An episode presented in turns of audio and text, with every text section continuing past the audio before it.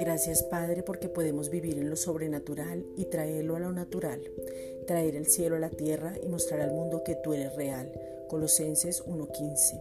Ahora por medio de la comunión con el Espíritu Santo, porque Él nos habita, podemos entender que el amor del Padre nos atrajo con cuerdas. Oseas 11:4 y nos llevó al origen dándonos una identidad clara donde podemos conocerte y llamarte Papito, Abba Padre. Romanos 8:15. Que la gracia del Señor Jesucristo, que es Él mismo, se nos revele y nunca tengamos mezclas.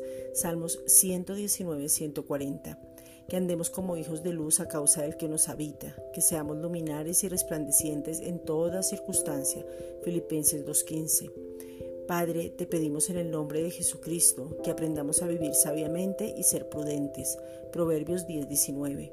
Con todos aquellos que no han creído. Colosenses 2:15 que respetemos las opiniones de los demás, que comprobemos que ya somos aceptos en el amado, Efesios 1.6, que ya le agradamos al Padre, que ninguna cosa que hagamos nos hace más o menos, porque fue por Cristo por quienes fuimos aceptos y ahora como consecuencia de quienes somos y el ADN que tenemos, nuestra vida lo manifiesta.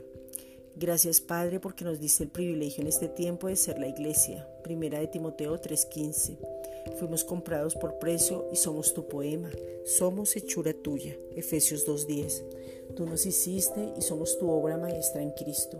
Somos tus hijos amados y podemos decirte te amamos porque tú nos amaste. Primera de Juan 4.19. Esa es la razón por la cual no nos podemos amar los unos a los otros. Fue por amor que tú primero enviaste a tu Hijo a morir por nosotros. Juan 3:16. Gracias Padre.